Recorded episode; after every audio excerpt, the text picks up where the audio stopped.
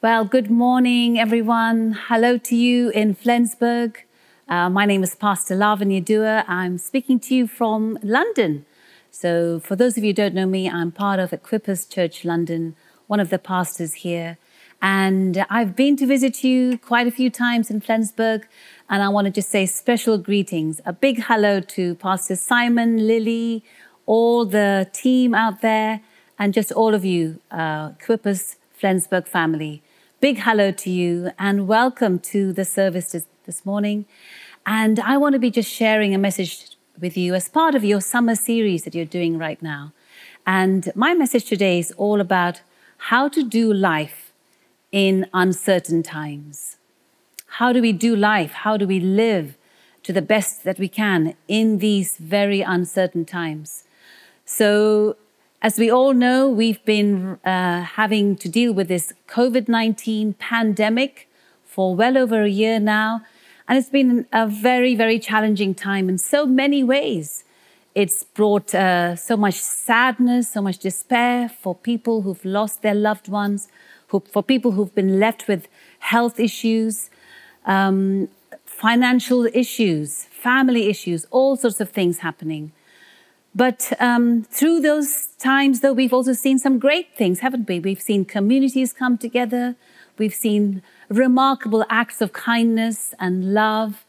So we've seen the good things too. But I think probably the number one thing, the number one issue that certainly I've seen right across the board throughout the world has been how COVID 19 has affected our mental health um, and in all sorts of ways.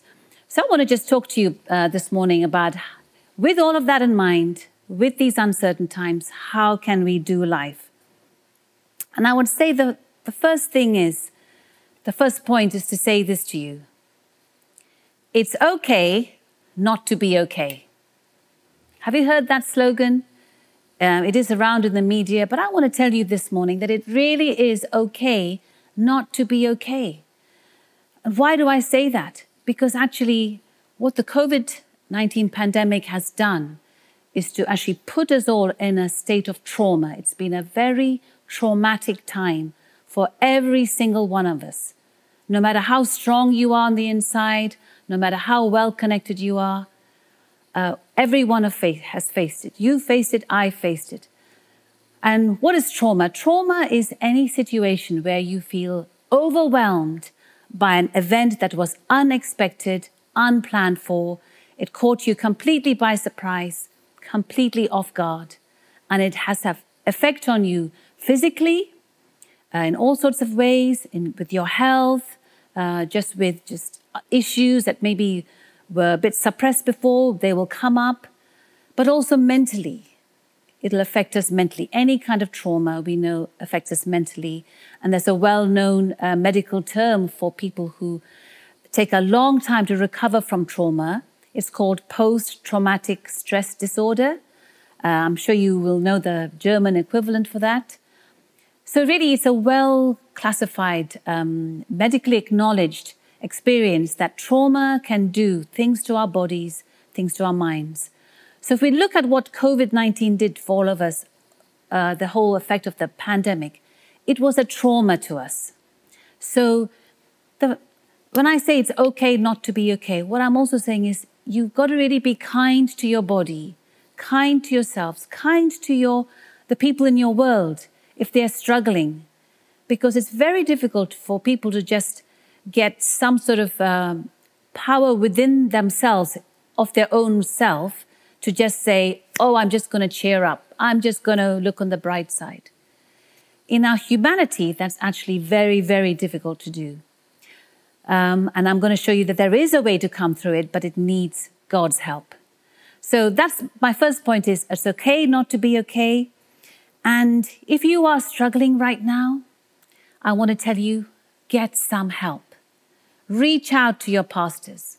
I know Pastor Simon and Pastor Lily.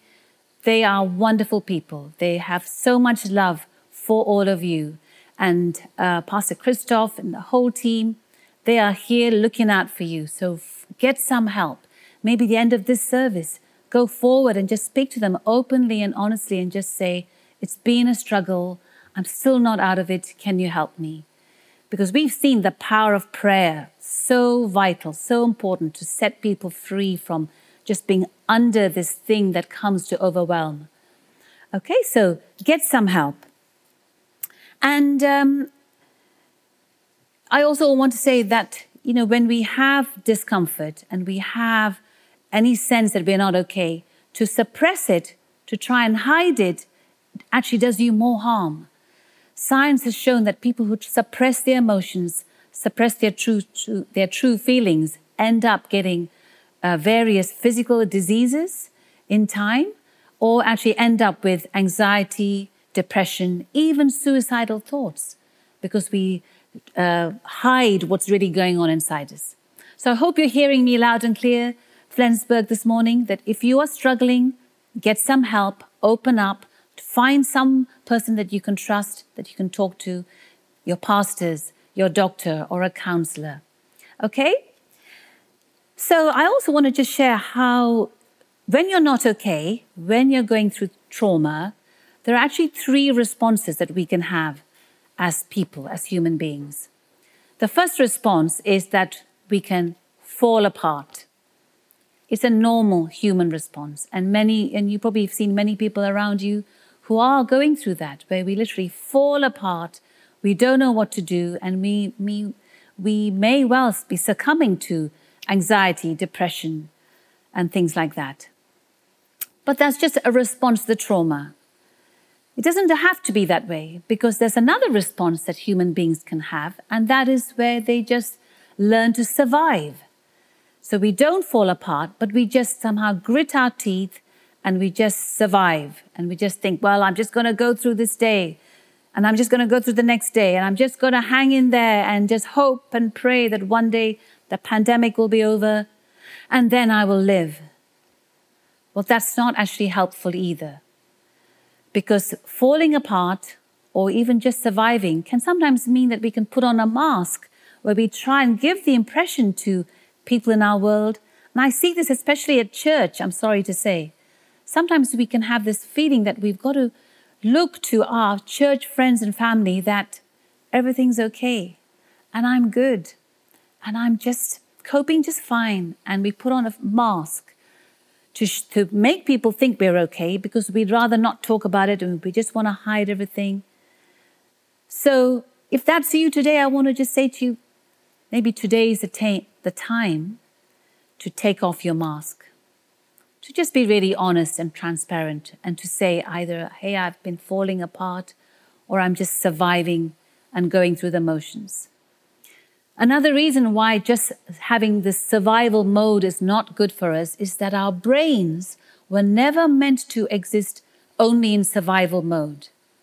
See, the survival mode that we, you may also know as fight and flight, and like with the stress response going on, was always ever meant to be short term, just to get us out of a, a short spell of danger or some sort of threat to our life. But threats do pass, the, the sort of serious threats that try and kill us or just wound us terribly, they do pass, and we're supposed to come out of that stress response in a short time. But if we continue and allow that response within us to continue, continue, continue, it can actually affect our brain, affect our mental health in, in the same ways that I just mentioned.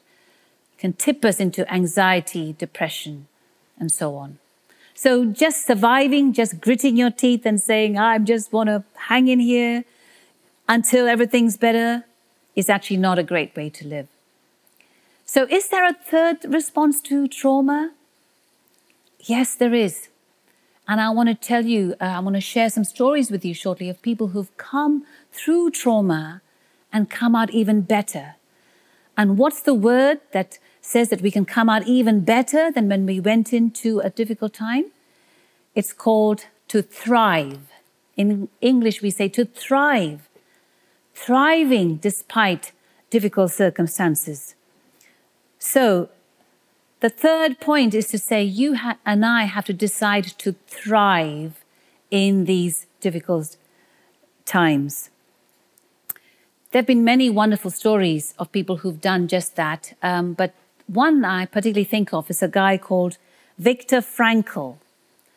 I'm sure you've heard of that name. He's actually a very well known Austrian psychiatrist. Um, he was a Holocaust survivor.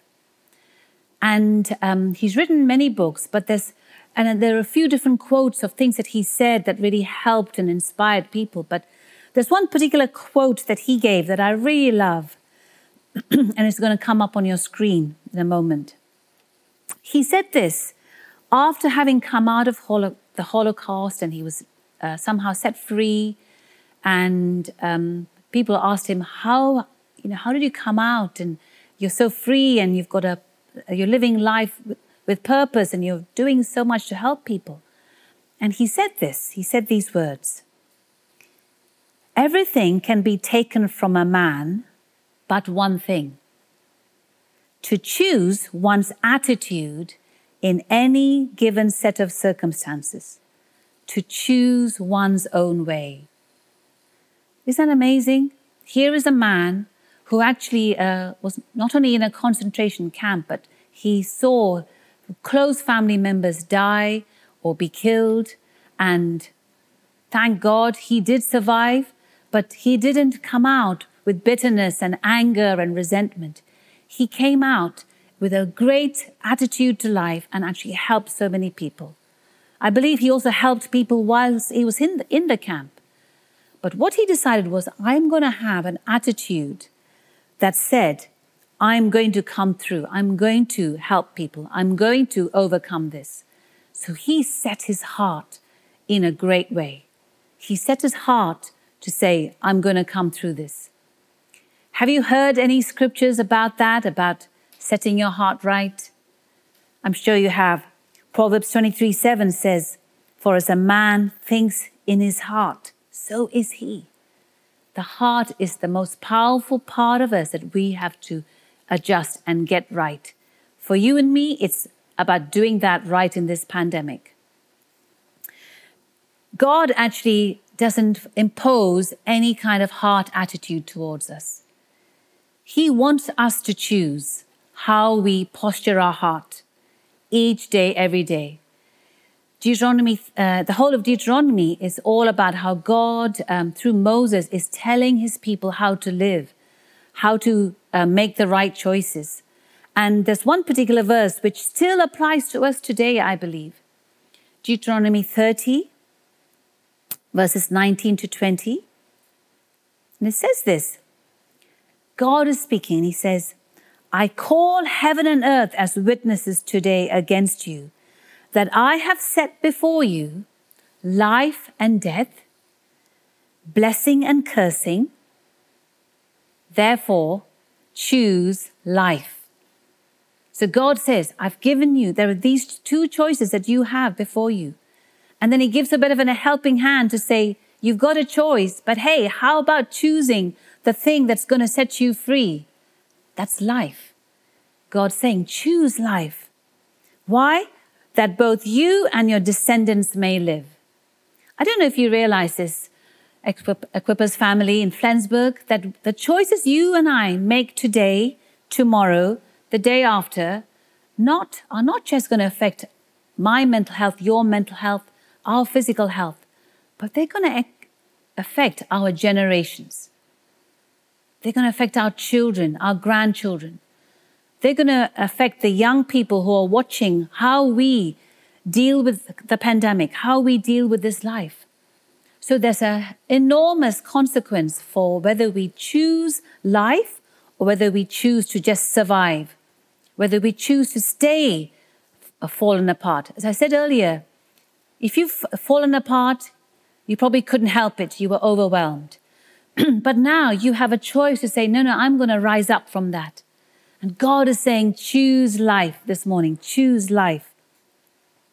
And then it goes on to say in Deuteronomy 30 that uh, not only that you and your des- descendants may live, that you may love the Lord your God, that you may obey his voice, that you may cling to him, for he is your life and the length of your days. So, really, just a whole new level of truth from God that not only is He wanting us to choose life because of how it'll affect us and our children, but saying, Cling to me. God is saying, Cling to me. Let our life be found in Him because He is the source of our life. He is the one who's going to prolong our days.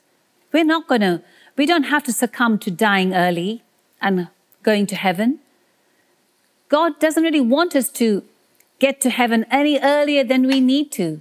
The Bible is full of promises for long life. And not only long life, but great health and great purpose. How can we do that? Because in this generation we have the Holy Spirit.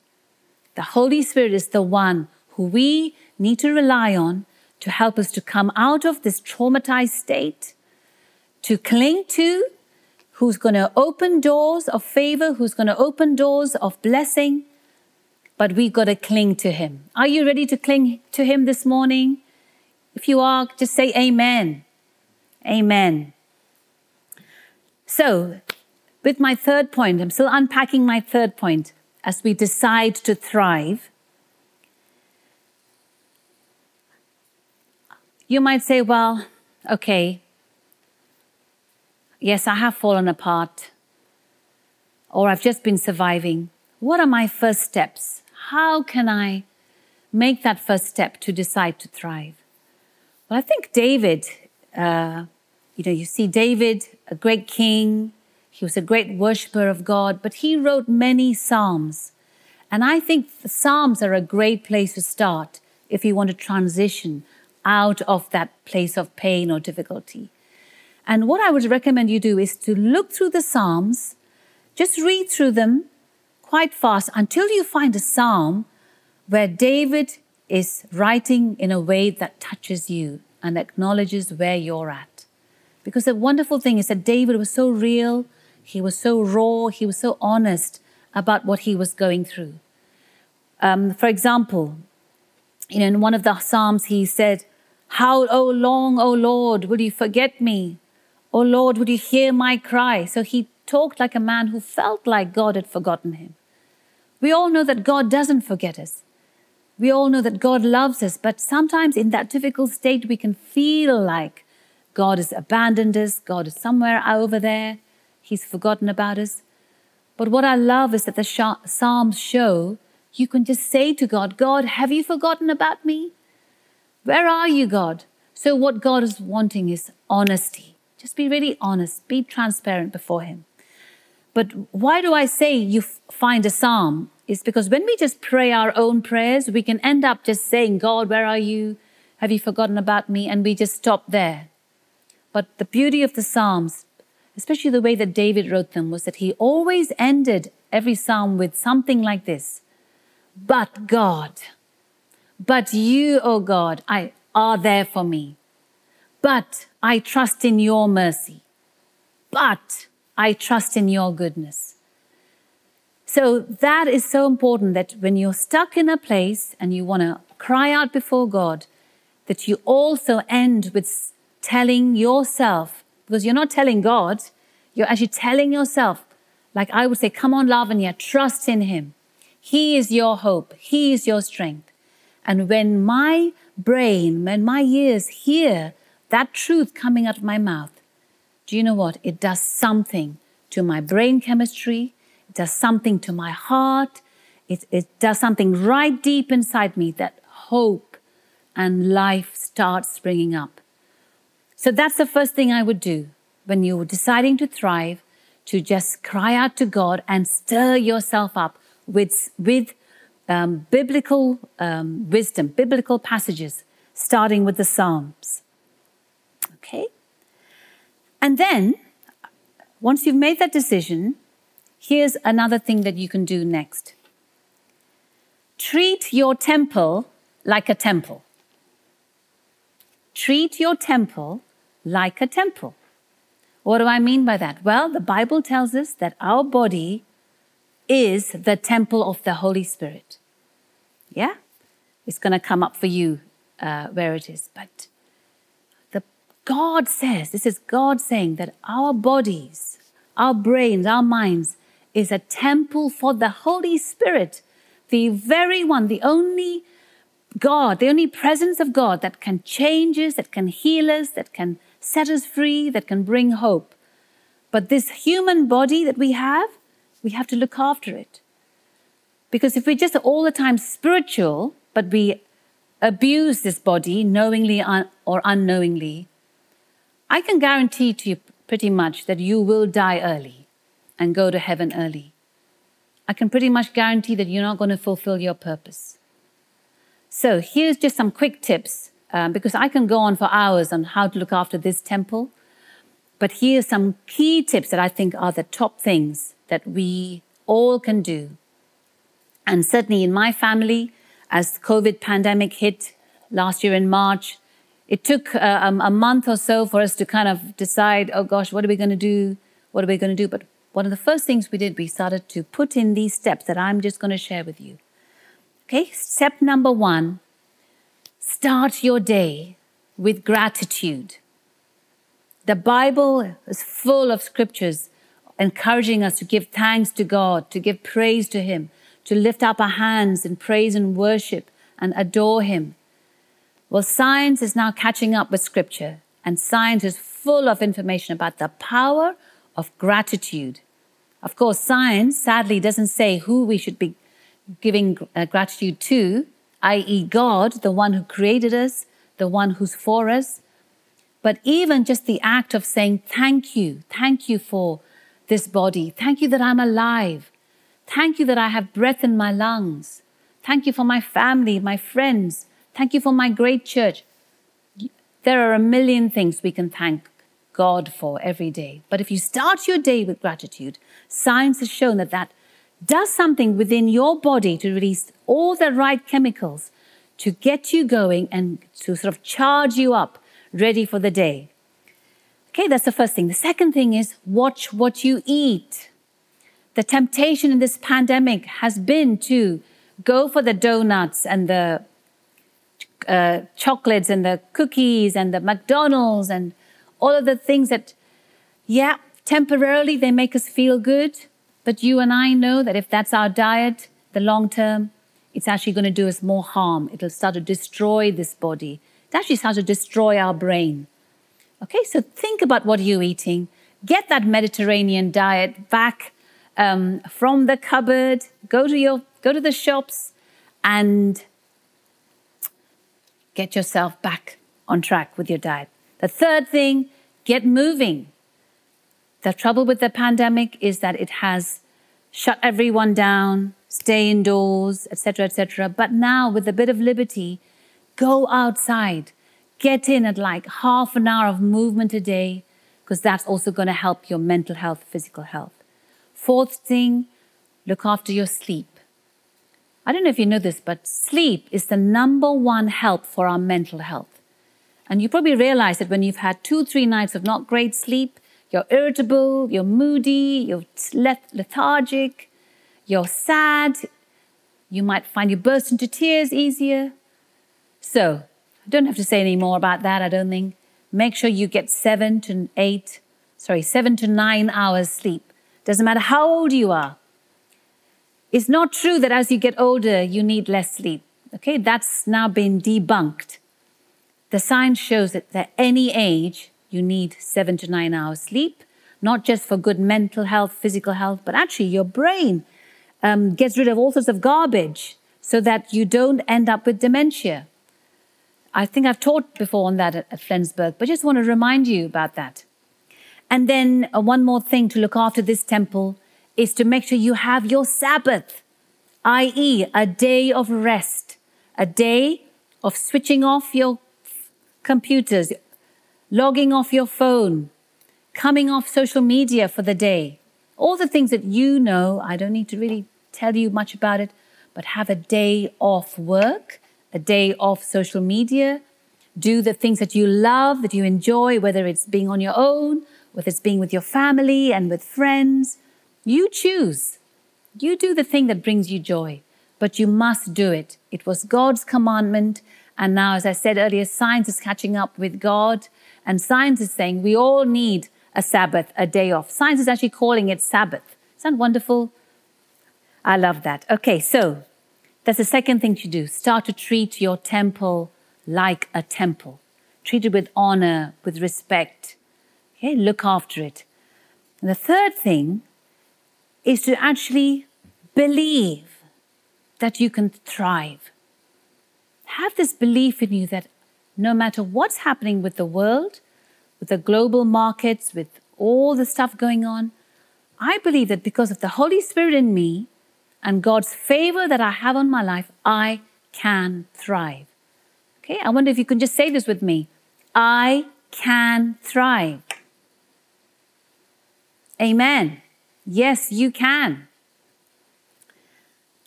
In fact, um, I did find the scripture the other day which, I, as I was reading, and I thought, wow, it's in Isaiah 7 9. It says this, and the background for this is that, you know, we know that there are lots of scriptures, especially Jesus uh, teaching in the New Testament, he kept keeps saying, uh, keeps telling his disciples, telling all the people that they need to believe, got to believe. And the, the, the Bible is full of you've got to believe God and things will happen. But actually, there's a scripture in Isaiah 7 9, Isaiah chapter 7, verse 9, which says, If you will not believe, surely you shall not be established. When I read that verse, I was like, gosh, I've never seen that in the Bible before. It's never jumped out at me.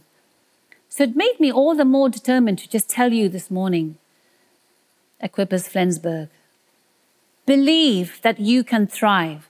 Even if your belief is as small as a mustard seed, just start today. Just speak it over yourself every day. Believe that you can thrive. And because as you believe it, things will start happening. So, just some things that we saw in our own family. So, um, for my husband, who many of you know him, Ravi, um, at the start of the pandemic, he had to move a lot of his business because he's a businessman. He helps entrepreneurs develop their business. He's a mentor and a coach. Well, he had to move everything online. Before that, he was meeting uh, people in person. He had to move everything onto Zoom. But the, amazingly, one thing led to another, and his business started to boom. He started to get more clients. And even the clients that he had wanted more uh, sessions and were willing to pay more for it. We saw the same with um, our son, Raj. Again, many of you know him. He also found that he had just had some open doors in that whole area of um, business. And he does, again, something similar uh, to what Ravi does coaching, uh, developing programs online to help entrepreneurs. Again, he started to have open doors because he just believed that God was going to give him opportunities, God was going to give him favor. Um, our daughter, Angie, uh, she's a medical doctor and she was right on the front line.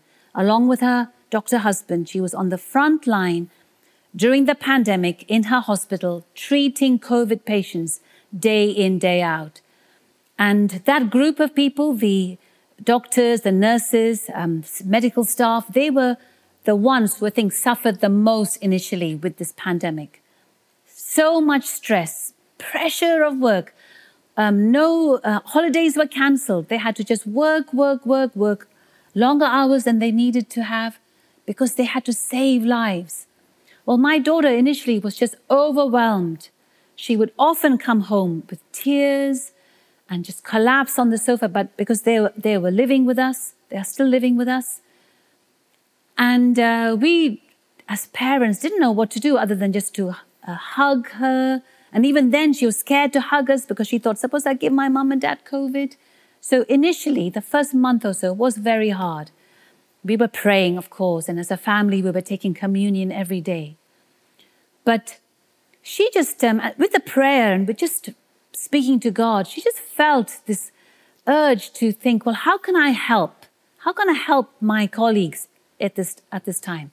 And she came up with this idea of having a wellness room, which amazingly the hospital didn't have, which is a room especially for doctors and nurses who, when they have a break, they could go to this room and just relax and have a really proper coffee, um, have some healthy food, not just donuts and biscuits as normally what happens in hospital, but they had whole, wholesome food and wholesome snacks. And she just started with nothing and took some things from home and developed this wellness room. Well, one thing led to another, and the word got round around the hospital. Got the word got round to other hospitals that this was happening here, and people started to donate. So even companies started to donate into this wellness room. And now she's been asked to uh, talk about it um, at a higher level to uh, Department of Health, and uh, she's been in the local newspaper. Anyway, all sorts of great things have come, but it started with a heart to help people, a heart to thrive despite the pandemic. So I just wanted to encourage you that, you know, whatever you're going through right now, I know it's been a year and more than a year, decide to thrive and trust God to show you ideas, creative ideas that come from heaven of how you can be a blessing to people in your world, how you can uh, really go further in whatever God has called you to do. So, really, as I just finished now, as I come to the end of just this message, I just want to encourage you to just trust God that, uh, you know, Joel chapter 2, 25, God says, I will restore to you the years that the different locusts have eaten, the swarming locust, the crawling locust, the consuming locust, the chewing locust. It's like God was just saying there are all these different things that come. And the New Testament does warn us that in these end times, there will be wars, rumors of wars, there'll be pestilences. The pandemic has been a pestilence. But Jesus said, Do not fear. Yeah? Isaiah, the book of Isaiah, tells us that in the end times, darkness will come, great darkness will come, but that we, the light, will get brighter. You and I are the light. Equippers family in Flensburg, I want to tell you this morning, you are the light for your nation. You are carriers of the light, you are carriers of hope. In you are the answers to what society needs with all that is going through. So I want to say to you, come alive today. Come alive. Decide to thrive. Go to God and say, God, I need the breath of life. I need your Holy Spirit to come and revive me in whatever I'm going through now. And Holy Spirit, would you help me? Amen. Amen. So, why don't we stand? As I finish now, I would just love to pray for you all.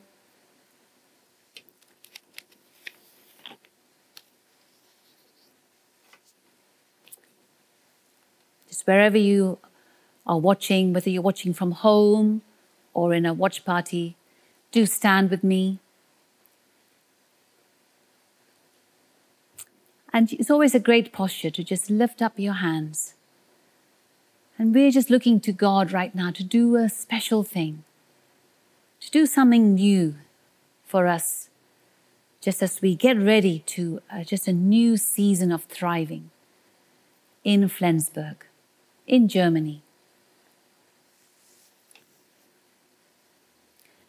And first of all, I would just love to pray for everyone who seems or who feels that they're stuck. They feel like, I just don't know what to do. You feel like I'm overwhelmed. So I just would love to pray for you right now. So, in the name of Jesus, I take authority over everything that has come to overwhelm you today. I break the power of fear over you right now.